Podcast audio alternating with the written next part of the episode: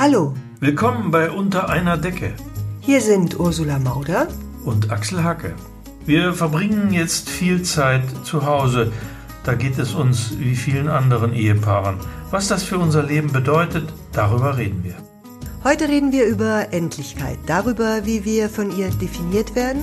Und wie auch unsere Art zu leben anscheinend zunehmend endlich ist, wie sich gerade herausstellt. Wir haben heute wieder einen Gast. Das ist Eckhard von Hirschhausen, Arzt, Wissenschaftsjournalist, Kabarettist, Moderator, Zauberkünstler, ganz vieles zusammen. Hallo Eckhard. Hallo Axel, hallo Ursula. Hallo Eckart, schön, dass du da bist.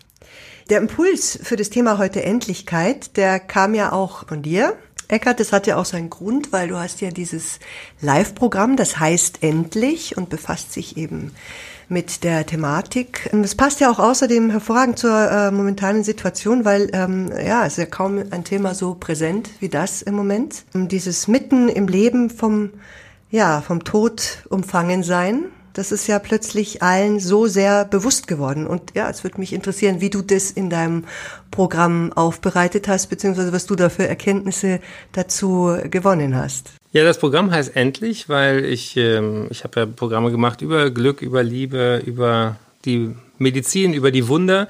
Und ich habe mich immer gedrückt vor diesem eigentlich dicksten Thema, nämlich der Tatsache, dass selbst mit allerbester Medizin der Mensch ja sterblich ist und bleibt. Und äh, das ist durch Corona uns allen plötzlich wieder bewusst geworden. Deswegen ist es besonders ironisch, dass ich ausgerechnet dieses Programm gerade nicht spielen darf. Ich wäre sogar jetzt ähm, im Mai wäre ich in München gewesen, zwei Tage im Zirkus Krone ausverkauft. Äh, Live-Publikum ist halt auch durch nichts zu ersetzen. Also dass, dass dieses Gefühl, dass es da in einem Raum zu einer Form von Resonanz kommt, das ist etwas, was bei allen Zoom und äh, digitalen neuen Konferenzformaten einfach nicht, äh, nicht greifbar ist, oder? Wie erlebt ihr das? Ursula, du, ihr tretet ja auch vor, mit der Band auf. Das, das, das, ähm, das vermisse ich schon, ganz ehrlich, jetzt nach acht Wochen. Also man probiert ja jetzt äh, vieles aus und äh, diese ganzen Videogeschichten, auch Lesungen im Internet oder sowas. Ich habe demnächst äh, mal eine Lesung im Autokino, weil äh, alle jetzt das ist das ist eine hygienische Form von Lesung.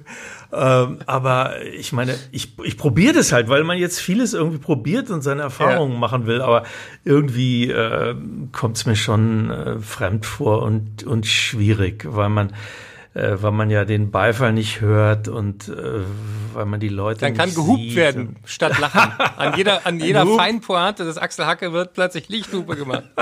Cool. Ja, das wäre eigentlich, das wäre eigentlich toll. Das müsste man vielleicht anregen, ja, dass sie.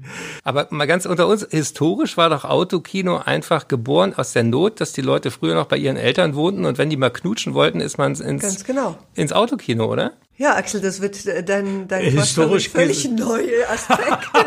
Du musst Knutschen zu meinen Texten. erotisierende Texte lesen, wenn Ja, das irgendwie, das irgendwie natürlich. durchkommen soll. Ganz toll.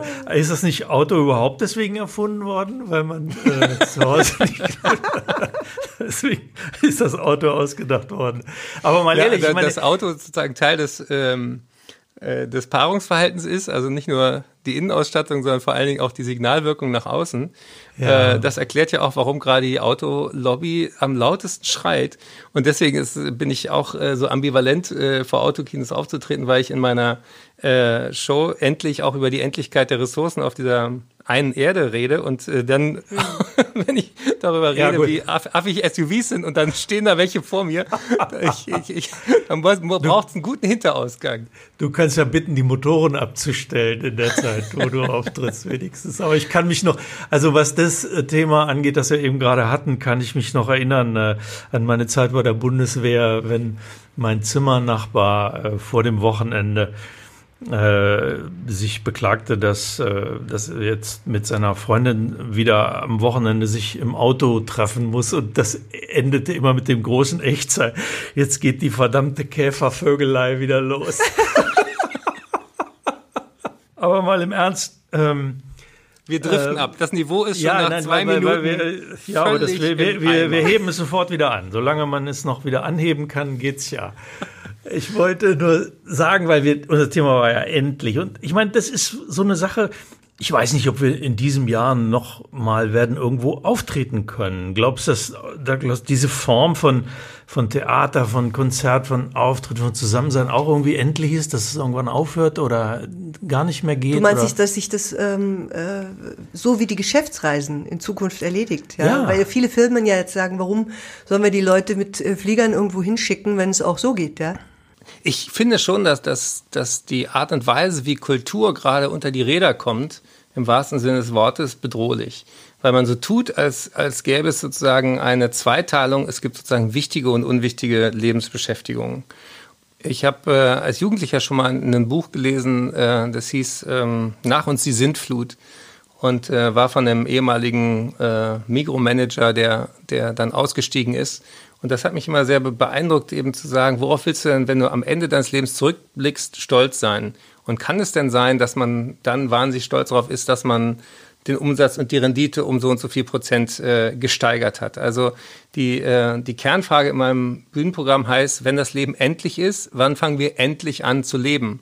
Und in dieser schönen Doppelbedeutung eben, dass, dass auch in dieser erzwungenen Pause in der Corona-Zeit doch eigentlich viele Leute gemerkt haben, dass ihnen Nähe mehr fehlt als Konsum und dass äh, wir auch vor der Corona-Zeit eigentlich auf eine Art und Weise nicht besonders gesund gelebt haben. Und wenn, wenn das für irgendwas gut sein soll, dann doch dafür, dass wir einen Teil davon, von dieser Einsicht auch, auch retten. Und ich sehe gerade mit großem Schrecken, dass die, äh, die Meinung kippt, dass die äh, Leute auf die Straße gehen und krudeste Verschwörungstheorien glauben und äh, dem, dass die Kultur auch in ihrer kritischen Funktion mit Kabarett, mit Theater, mit Lesungen, mit ähm, sich auseinandersetzen mit Leuten, die auch anders denken, das, das findet eben nicht mehr auf eine ähm, in irgendeiner Form kultivierte Art und Weise statt, sondern wird äh, mit Aggression auch gegen Journalisten plötzlich beantwortet und so. Wie seht ihr das? Also glaubst du, dass die, dass die große Hoffnung, die wir am Anfang da hatten, äh, dass, dass das was verändern wird, ähm, dass man was lernen wird aus dieser Sache, dass das möglicherweise genau ins Gegenteil äh, umschlägt, weil weil genau das nicht passiert, ja. Wir hatten ja auch am, am Anfang der Flüchtlingsgeschichte 2015 standen die Leute am Bahnhof, haben sich gefreut, haben geklatscht und das Ganze kippte innerhalb relativ kurzer Zeit irgendwie um. Die Irrationalität des Menschen äh, siegt am Ende vielleicht doch. Ich glaube, es hat tatsächlich auch was mit, mit, äh, mit unserem Thema zu tun. Es hat was mit Endlichkeit zu tun, ja. Das, was ja interessant war, oder was ich wirklich interessant war, fand, war am Anfang, wie dieses ganze Gerangel, was ja die, die demokratische Meinungsbildung und die vielen äh, verschiedenen gesellschaftlichen Gruppen, dieses ständige äh, Gewitter an Meinungen, äh, Forderungen, Wünschen und so weiter, äh, angesichts dieser plötzlichen Erkenntnis, ups, könnte ja morgen schon vorbei sein, dieser gemeinsamen Erkenntnis, war das ja plötzlich verstummt. Es war ja plötzlich weg. Und für zwei Wochen vielleicht, ja, war das so.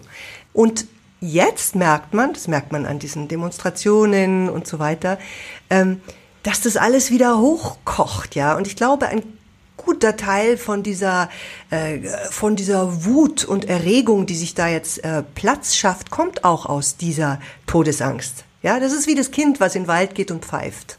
Je Ja. lauter du schreist, desto weniger spürst du diese Angst. Das ist schon wieder der Versuch, dieses, diese gemeinsame Erkenntnis der Endlichkeit sozusagen wieder zu relativieren.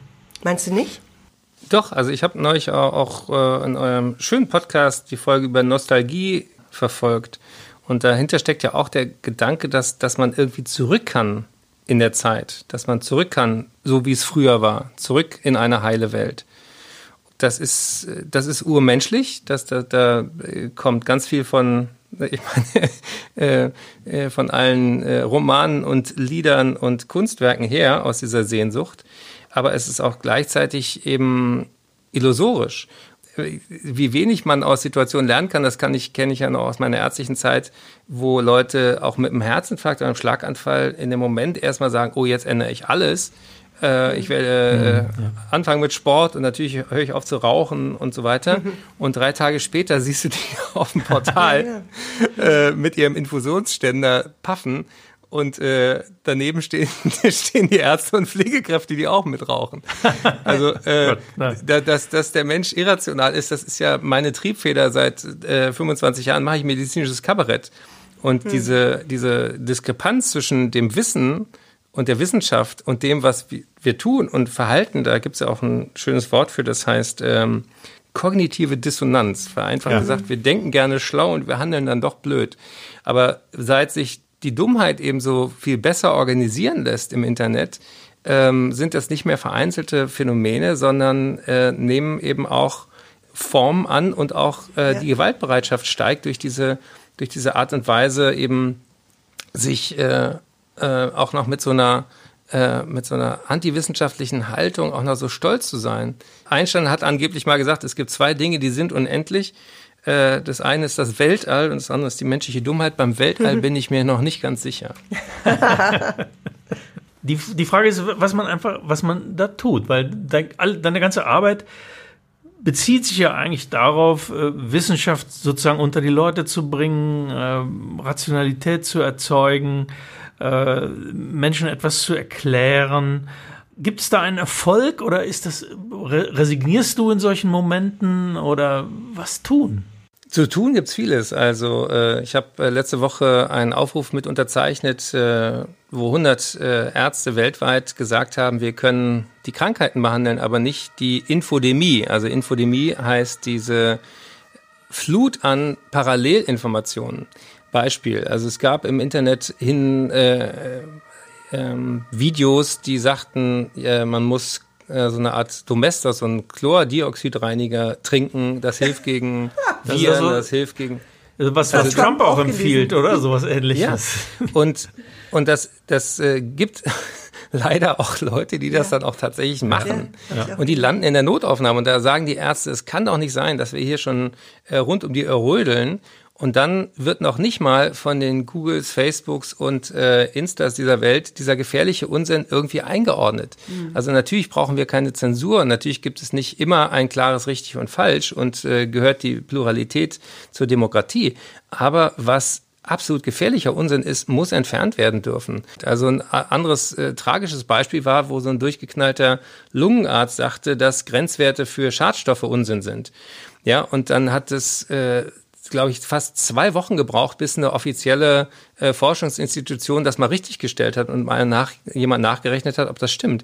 Und so äh, potenziert sich das gerade jetzt auch in Corona-Zeiten, dass man ganz schnell Unsinn behauptet und das seine äh, Follower findet. Und selbst Prominente ähm, beteiligen sich daran. Und da denke ich eben, dann sollten alle halbwegs vernünftigen Prominenten äh, nicht äh, dagegen schreien, aber sich klarer positionieren. Ja, nur das wird dann eben nicht gehört. Und das ist das Problem. Weil die Leute, die sich davon sozusagen, die auf den Zug aufspringen, die haben ja ihre ganz eigenen Gründe, ja, welche auch immer das sind. Und die hören ja nicht die Vernunft, die dagegen spricht. Also ich denke, was das ist es ja eben das Problem, dass die Vernunft eben nicht für alle Leute immer zugänglich ist.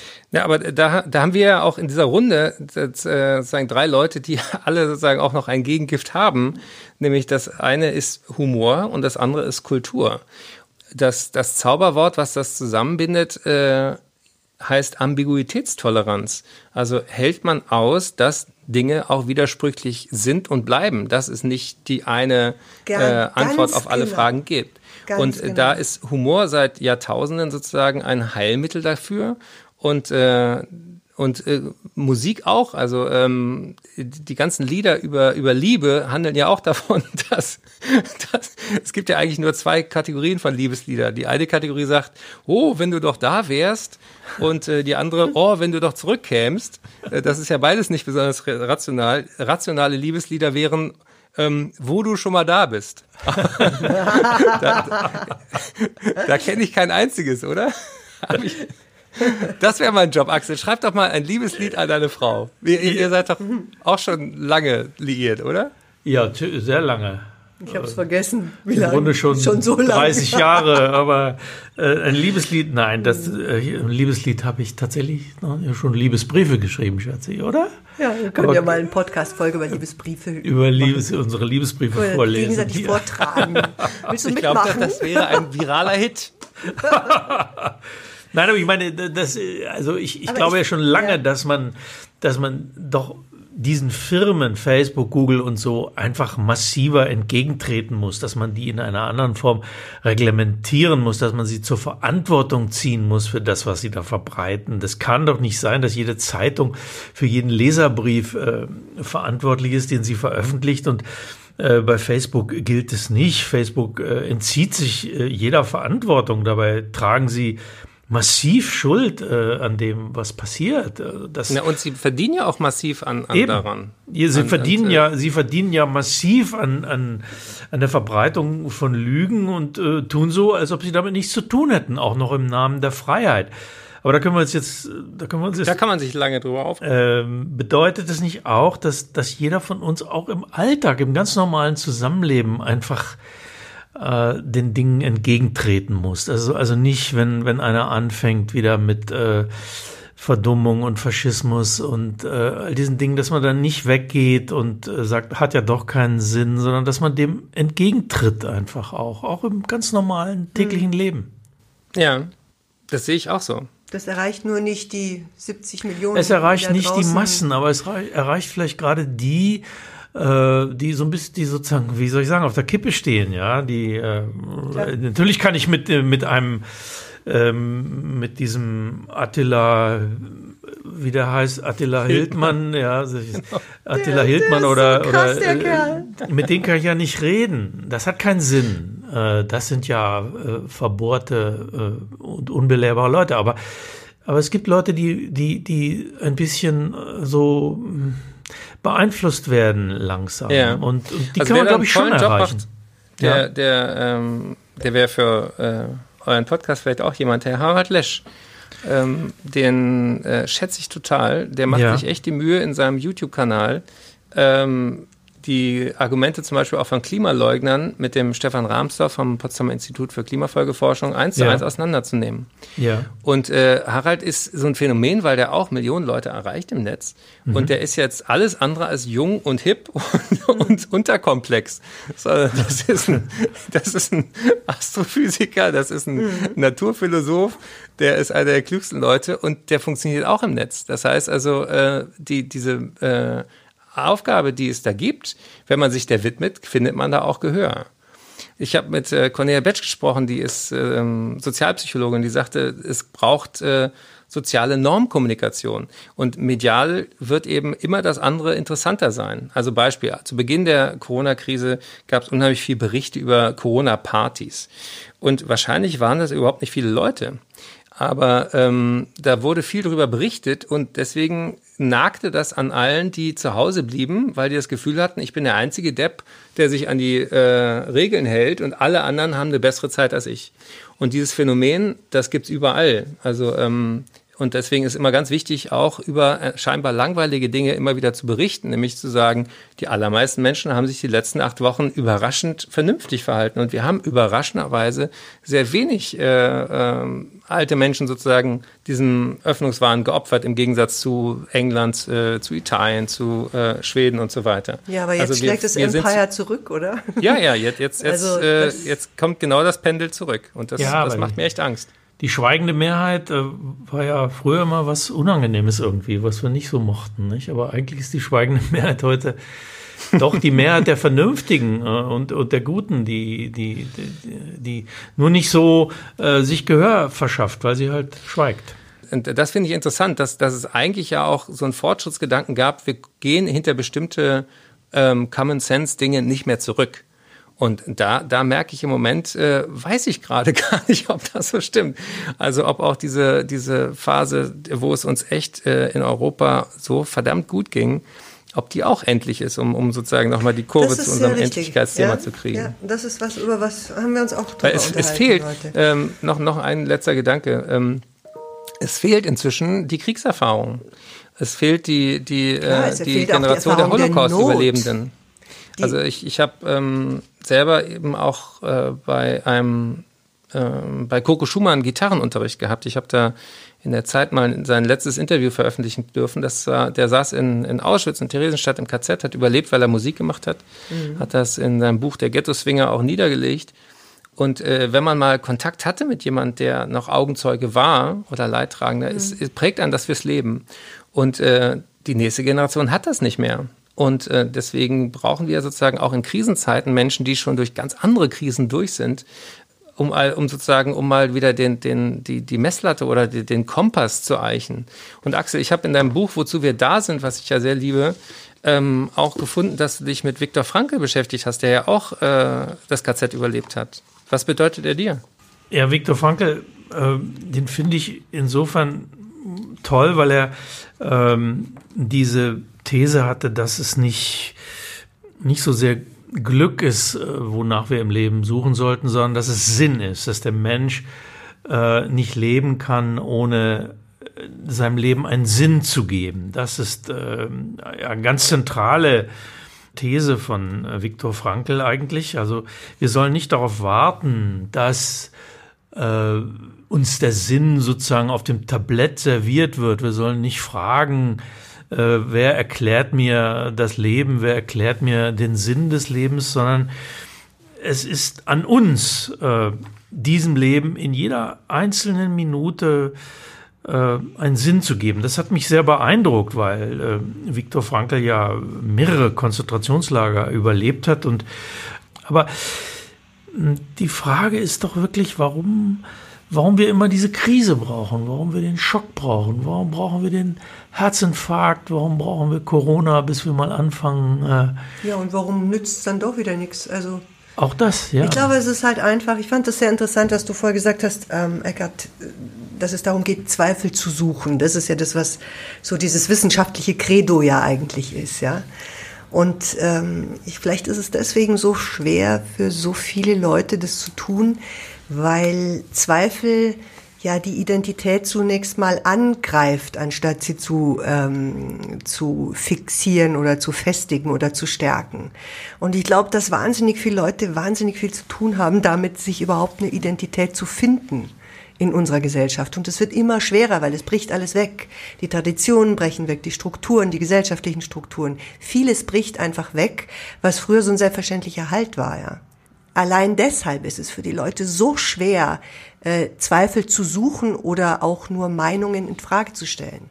Deswegen müssen sie sich finden in Gruppen, wo sie sich zuordnen, um ihre Identität zu spüren, um sich selbst zu spüren, ja.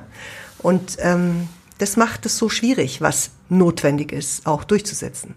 Ja, also ähm, dazu hat ja Franke wirklich einen ganzen Forschungszweig inspiriert, ähm, die positive Psychologie. Und ich, äh, wenn ich in Wien bin, äh, gehe ich immer in das äh, äh Viktor Frankl Museum, was es dort jetzt seit äh, kurzem gibt.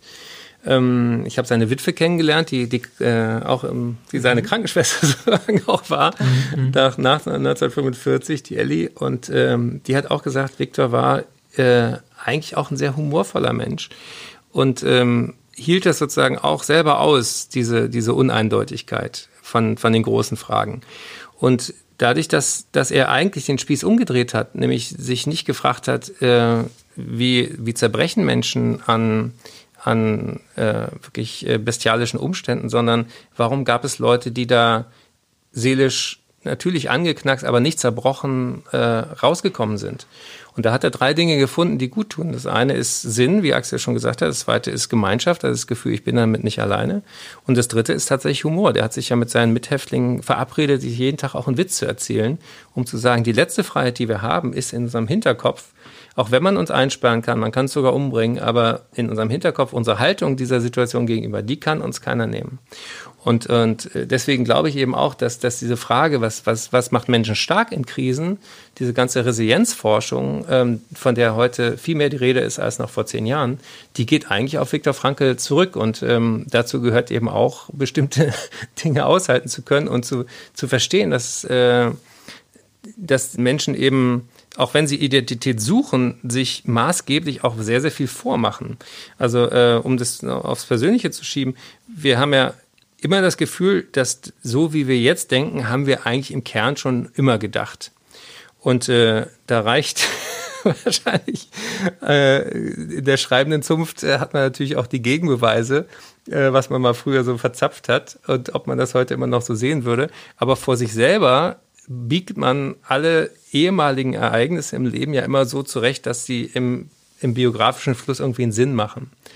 Und äh, äh, und man ignoriert eigentlich, dass man, dass man sich laufend verändert auch und eben noch nicht immer schon alles wusste, was man heute weiß. Und äh, deswegen finde ich auch in der in, äh, diese Angriffe auf Drosten so absurd, dass er vor acht Wochen noch nicht so schlau war wie heute. Das ist ja ist ja Teil des Prozesses und das ist nichts, was ja, gegen ihn spricht, das, sondern etwas, was für ihn spricht. Und, ja, genau. und deswegen ähm, das ist, ist, das ist ein ich, Punkt, ich, an dem, an dem Menschen, glaube ich, eine ganze Menge lernen können auch im Augenblick über also, Wissenschaft. Wie hab, Wissenschaft funktioniert, ja, dass sie, dass, dass Wissenschaft immer nur eine, eine vorläufige Erkenntnis ist, ja. ja dass sie nie was Endgültiges ist. Das, das haben viele Menschen aber immer ja, noch nicht verstanden. Richtig, und es trifft aber genau diesen Punkt. Es, ja. Genau das, was du vorher gesagt hast, Eckart. Das ist so ein schönes Wort. Ich freue mich da so dran. Äh, Ambiguitätstoleranz. Ja. Kannte ich nicht. Also Ambivalenz, ja. Ambivalenz aushalten. Ambivalenz, ja. ist, ist, Ambivalenz aushalten gehört ja zu den überhaupt größten Herausforderungen im Leben, ja. Ja. Und, und das steckt natürlich auch dahinter. Ja, ich habe, äh, äh, ich habe mach, äh, mach gerne Vorlesungen. Ich habe auch mhm. in München, äh, wenn ich da mein Gott, Gastspiele was haben. machst du was alles? machst wie, du wie, alles? Ich, lang, ich, ich langweile mich sehr schnell mit mir selber. Ja. Nein, ich, ich, äh, ich wollte euch eine Anekdote erzählen. Ich, ich, äh, wenn ich so einen Hörsaal voller äh, Ärztinnen und Ärzte der nächsten Generation vor mir habe, dann übe ich mit denen äh, wirklich einen Satz, nämlich zu, laut zu sagen, ich weiß es nicht. Mhm.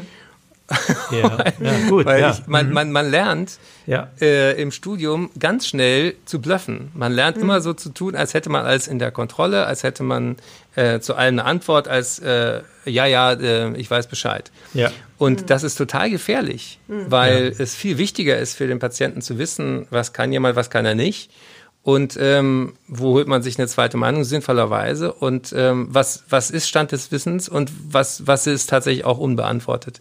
Und deswegen spielt das auch medizinisch eine große Rolle. Und mhm. für mich ist die Demutsübung in Corona-Zeiten eigentlich, dass die ganzen Fächer, die ich im Studium total langweilig fand, wie Epidemiologie oder Public Health, also öffentliches Gesundheitswesen oder eben auch Umweltmedizin, das sind plötzlich die entscheidenden Fächer. Und es ist nicht die Pharmakologie und es ist nicht die Beatmungsmaschine, sondern die Menschen, die so eine Beatmungsmaschine bedienen, die entscheidend sind.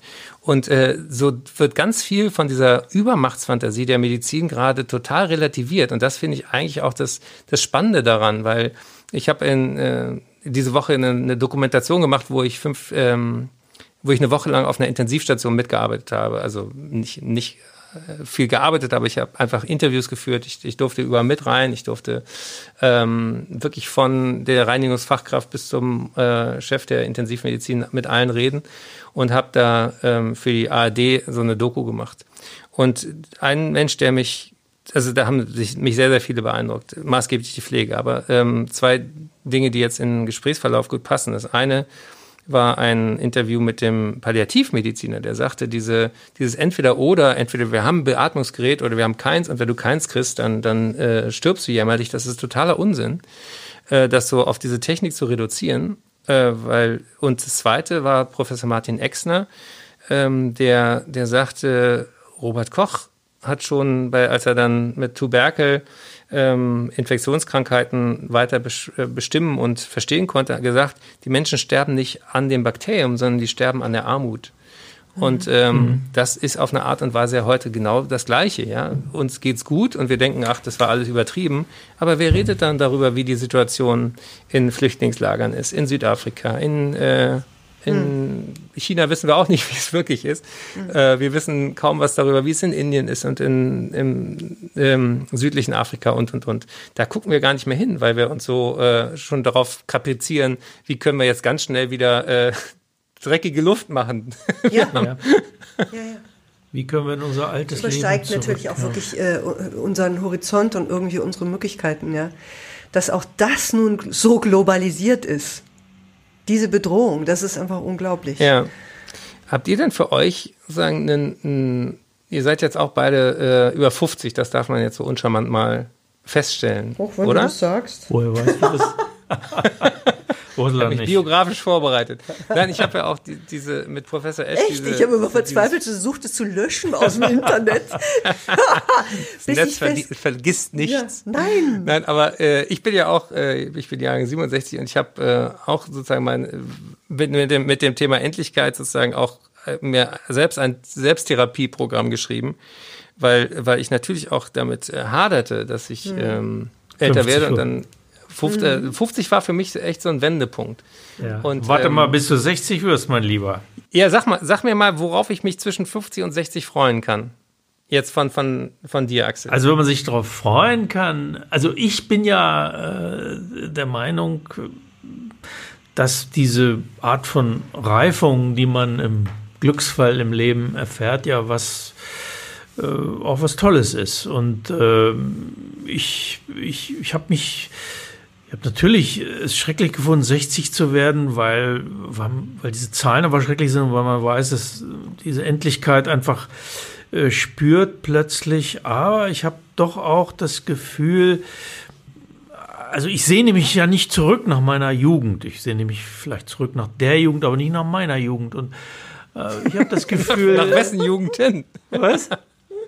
Nach wessen Jugend sehnst du dich denn? Naja, nach einer anderen Jugend. Ich hätte schon gerne eine andere Jugend gehabt, das sage ich ganz ehrlich. Ich hätte gerne in mancher Hinsicht gerne eine andere, aber das kann man sich ja nicht aussuchen. Ach so, okay. Äh, das, aber ich habe das Gefühl, dass, dass es eine Entwicklung gibt und ich, ich, ich fühle mich in vieler Hinsicht sehr viel besser, als ich mich äh, mit 30 oder 25 gefühlt habe. Das, das ist, äh, ich glaube, ich habe eine andere Form von Einsicht, eine andere Form von Umgang mit Problemen. Äh, äh, ich habe vieles abgelegt, was mich belastet hat. Also so, mal so einfach gesagt, ja.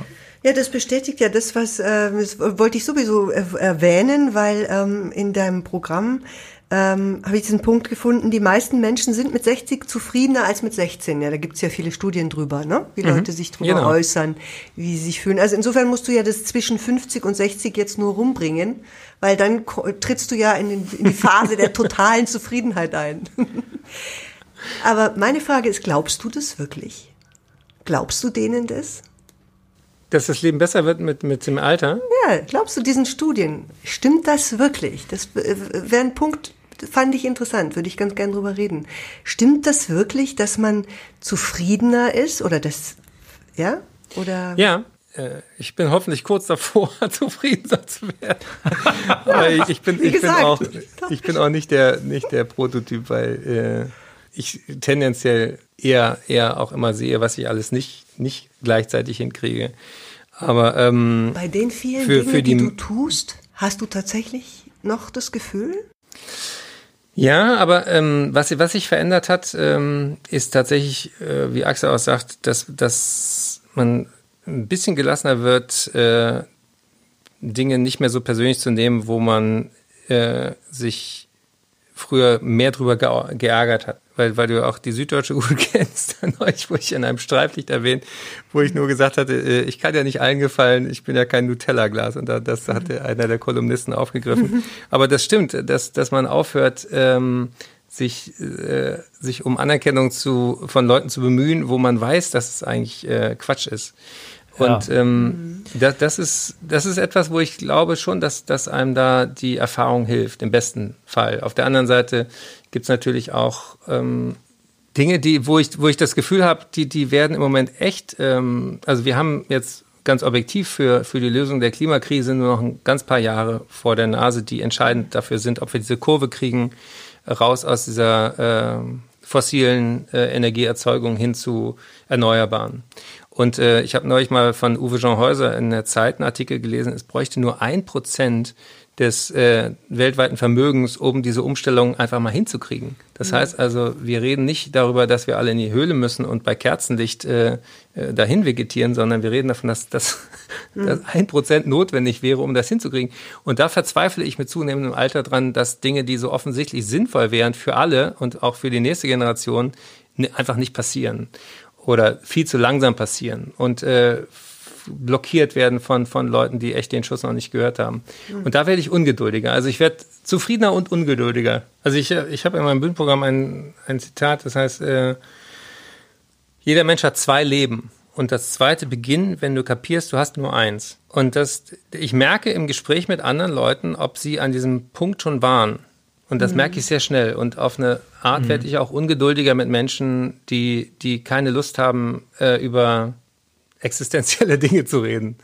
Also ähm, das merke ich auch. Das, das äh, merke ich auch. Ähm, meine Frau sagt auch in dieser Corona-Krise, wie viel von den Einladungen und äh, Event hier und da und da haben wir denn wirklich vermisst jetzt mal ganz ehrlich. Da ist und das hat da hat sie sehr sehr recht, weil das ist wirklich etwas, was ich auch merke. Ich habe wirklich zunehmend keine Lust mehr mit Leuten bla bla zu reden. Ich habe keine Lust mehr äh, über irgendwelchen Kram äh, zu reden. Das geht schon manchmal auch, schon manchmal ganz nett, aber ich finde schon das Bedürfnis, hm. äh, über, über, über wichtige Dinge zu reden, sagen wir mal so. Es hat mit Verknappung zu tun. Er hat mit Verknappung von weniger Zeit. Von Zeit zu ja. tun, von allem. Aber Eckart, wir haben immer einen kleinen Tagesordnungspunkt in diesem Podcast und das ist eine kleine Lesung. Äh, und wenn es dir nicht zu sehr auf die Nerven geht, äh, dann würde ich einen kurzen Text äh, von mir zu. Ja, sehr herzlich. Ich bin ein, großer, großer Fan deiner Texte. Weil das, der hat auch mit unserem, mit unserem Thema hier zu tun, natürlich. Der ist von einer Kolumne aus dem Jahr 2001. Ich hatte meinen freien Tag, saß in der Küche und las in der Zeitung, als Louis hereintrat und fragte Papa, was ist eigentlich Glück? Glück, dachte ich. Wie erklärt man einem Fünfjährigen, was Glück ist? Und Glück, dachte ich, weiß ich überhaupt selbst, was Glück ist? Welche Ahnung hat ein Jammerlappen wie ich, der sich leicht Tag für Tag in Klagen und Melancholie verliert, vom Glück? Was wäre Glück für mich in diesem Moment, wenn ich noch zwei Stunden hier sitzen könnte und Zeitung lesen, unbehelligt vom Leben?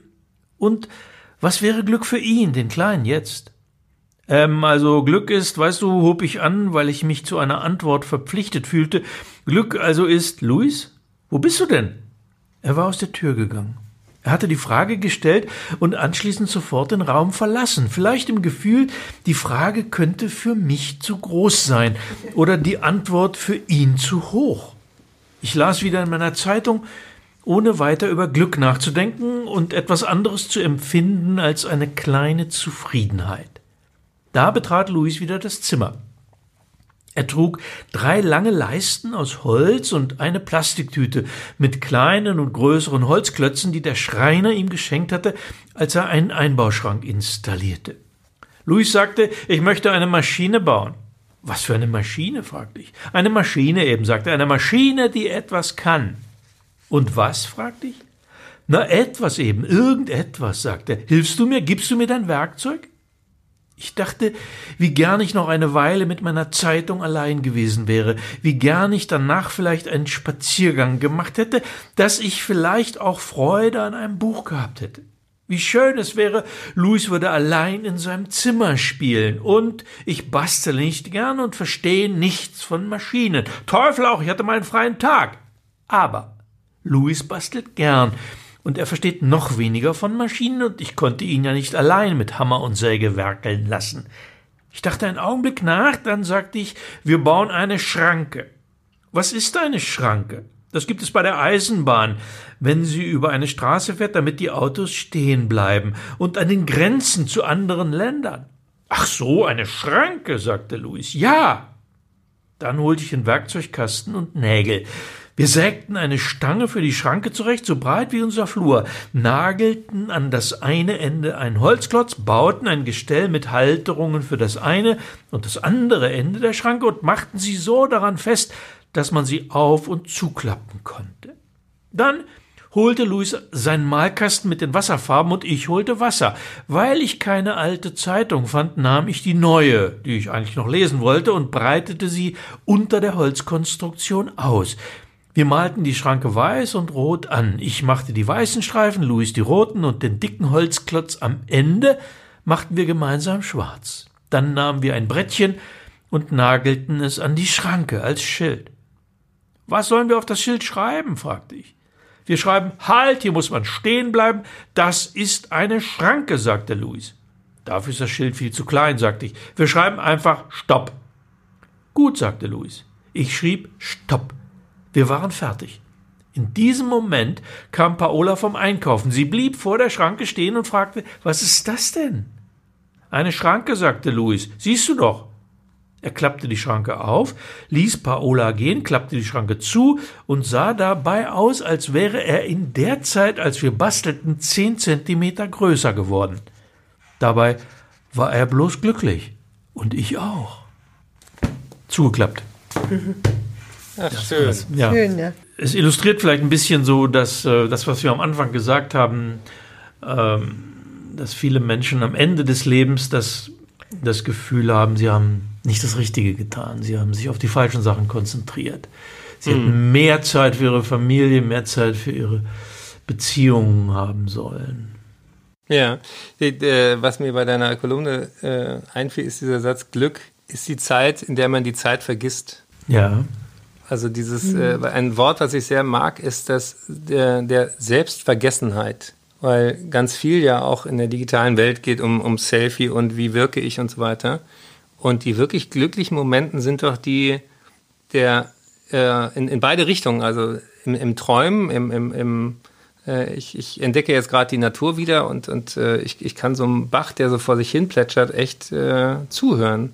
Und da, da vergesse ich mich. Oder eben auch in Momenten der Ekstase von, von, von Tanzen und von äh, Singen und von, von äh, Sinnlichkeit und was es da alles gibt. Also äh, das, das, dieses, dieses Glück kann man sozusagen nicht maximieren, aber man kann Situationen zumindest zulassen, in denen die Wahrscheinlichkeit steigt, äh, dass es einen erwischt. Und ich, ich hatte so einen Glücksmoment, äh, als ich in deinem Buch auf der Seite 29 einen Satz fand, den ich in meinem Buch über Glück, äh, Glück kommt selten allein, auch äh, drin hatte. Und da dachte ich, Mensch, wir sind doch irgendwie geistesverwandt. Mhm. Das ist dieses Zitat von dem Cohen. Ja. Ähm, äh, There's a crack in everything, that's how the light comes in. Ja. Anthem, Ähm, also- berühmter Song Anthem, ja. Und dieser Grundgedanke, dass da, da waren wir ja vorhin bei Viktor Frankl auch schon, dass, dass du sozusagen einen, einen, einen kleinen Knacks brauchst, um Licht sowohl zu empfangen als auch geben zu können. Dass also Leute, die durch eine Krise durch sind, oft milder werden im Urteil über andere, dass sie wissen, wer ihre guten Freunde sind und wer auch nicht. Und äh, dass die auch ähm, ja, durchlässiger werden auf eine Art. Sie sind, äh, sie verschanzen sich nicht mehr so hinter dieser Fassade. Und dafür brauchen wir diesen Crack und du endest ja auch mit diesem äh, Gedanken Zärtlichkeit und Staunen und Respekt. Und äh, diese, diese Verletzlichkeit zuzulassen, ich glaube, dass das auch etwas ist, was, äh, was auch ein Gegengift hat. Und das, ähm, Ja. das ist sehr, sehr nah dran an Glück. Oder? Was, was, was hast du für diese Absolut, also- sozusagen für ein Bild? Äh, die, die, Cohn hat ja erklärt, dass sozusagen über die, über die Defekte äh, das Licht reinkommt und äh, das ist eines der wenigen Lieder, zu dem er sich auch erklärt hat, wo er immer gesagt hat, äh, hat ein Interview darüber gegeben, äh, das hat er ganz selten gemacht und hat ihm gesagt, es gibt keine perfekten Lösungen. Nirgendwo, die, die Welt ist immer voller Brüche und Risse, aber gerade diese Brüche und Risse äh, sind es, die, äh, die, die uns was lernen machen, die uns was zeigen, ja. Und äh, natürlich. Deswegen äh, glaube ich, ist das auch, äh, ich finde das ganz interessant, jetzt auch in Bezug auf, dem, was wir, auf, auf das, was wir vorher gesagt haben, dass man eben nicht in das verfällt, was man Selbstzufriedenheit nennt.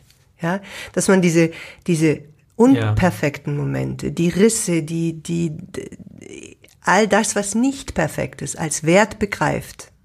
Auch wenn man über 60 ist. Und das ist, glaube ich, eine Gefahr. Also, dass man nie aufhören darf, danach zu suchen. Und das Wie ist das denn in deiner Musik, Ursula? Wie meinst du? Suchst du da auch nach dem perfekten Ton oder nach dem perfekten Lied oder dem, dem, dem Reim? Oder du schreibst ja auch selber. Nein, ich suche nicht bewusst, das ist eigentlich das Schöne daran, ist die totale Selbstvergessenheit. Jetzt, wenn wir so drüber sprechen, äh, dass, äh, dass die Dinge zu einem kommen, dass die dass, dass es zu dir kommt, wenn du in einer bestimmten Stimmung äh, bestimmte Akkorde findest und du weißt und du fühlst, aha, das passt so und so und du versuchst den einen, du versuchst den anderen und dann weißt du, aha, die Gesangslinie kann nur so gehen, weil nur das ist die Stimmung, die du jetzt hast. Und dann fällt der Text auch drauf, mehr oder weniger, und äh, findet es, findet sich und es findet auch dich. Das ist ja nicht nur in der Musik so, sondern auch beim Schreiben, ja.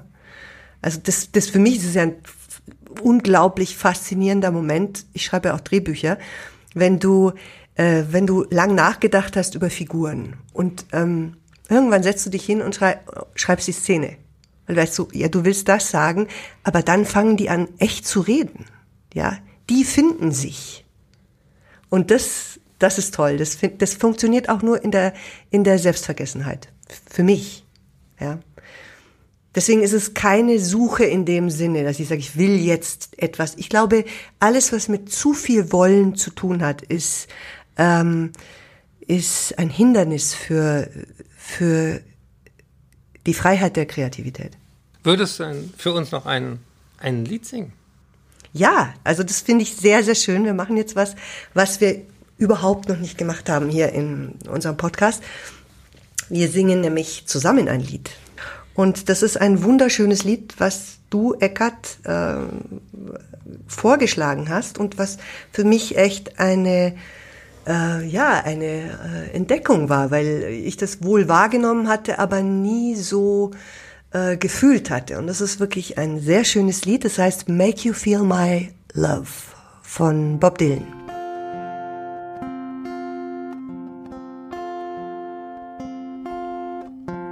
When the rain is blowing in your face and the whole world is on your case, I could offer you a warm embrace to make you feel my love. When the evening shadows and the stars appear and there's no one there to dry your tears. I could hold you for a million to make you feel my love. I know you haven't made your mind up yet, but I would never do you wrong. I've known it from the moment that we met. No doubt in my mind where you I'd go hungry, I'd go black and blue. I'd go crawling down the avenue. There is nothing that I wouldn't do to make you feel my love. To make you feel my, my love.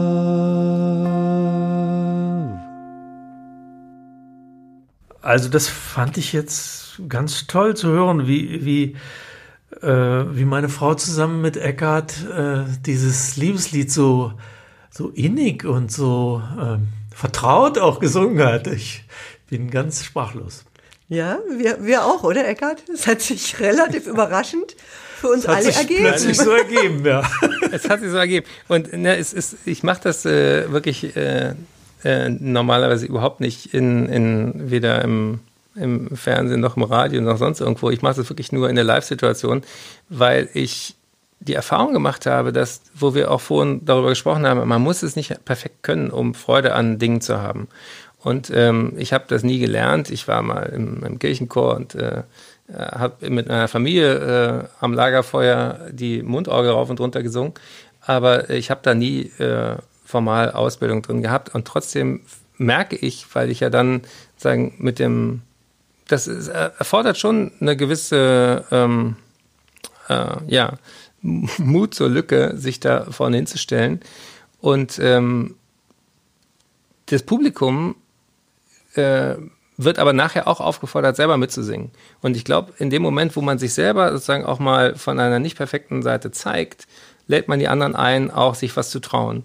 Und äh, ähm, wenn ich dann mal wieder live auftreten darf, dürft ihr auch gerne mal Zirkus Krone dabei sein. Unbedingt. Ähm, die, dieses, dieses Gefühl, was dabei entsteht, das, das, das ist unglaublich stark. Und die Leute gehen raus und ähm, haben ähm, im besten Fall eben zwei Stunden sich auch auf Sachen eingelassen, die, von denen sie vorher noch nicht gedacht hätten, dass ihnen das Freude macht.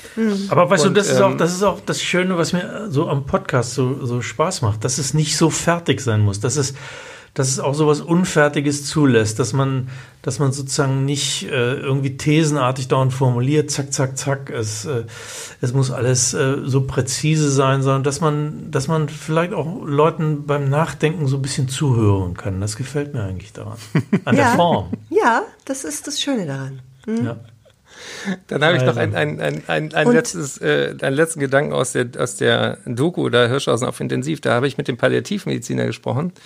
Und der sagte, er versucht seinen Studierenden beizubringen, dass sie es schaffen, in einem Gespräch mit einem Patienten zehn Sekunden nichts zu sagen. Und das, das, äh, da sagt er, das ist mit das Schwerste, Ja. einfach mal Stille auch auszuhalten.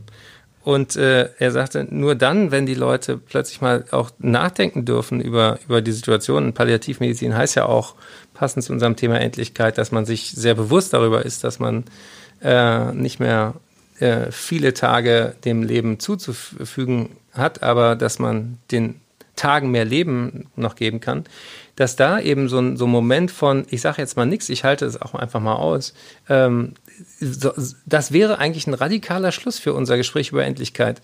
Wollen wir, wollen wir einfach mal zehn Sekunden alle drei nichts sagen? Das finde ich ja, großartig. das machen wir jetzt. Das wollten wir eigentlich die ganze Zeit auch schon mal machen. Das machen wir jetzt gemeinsam. Okay. Dr. Mokes gesammeltes Schweigen ist das ein bisschen. Genau. Ja. Dr. Hirschhausens Hackes und Mauders gesammeltes Schweigen. Ich gucke auf die Uhr. Achtung.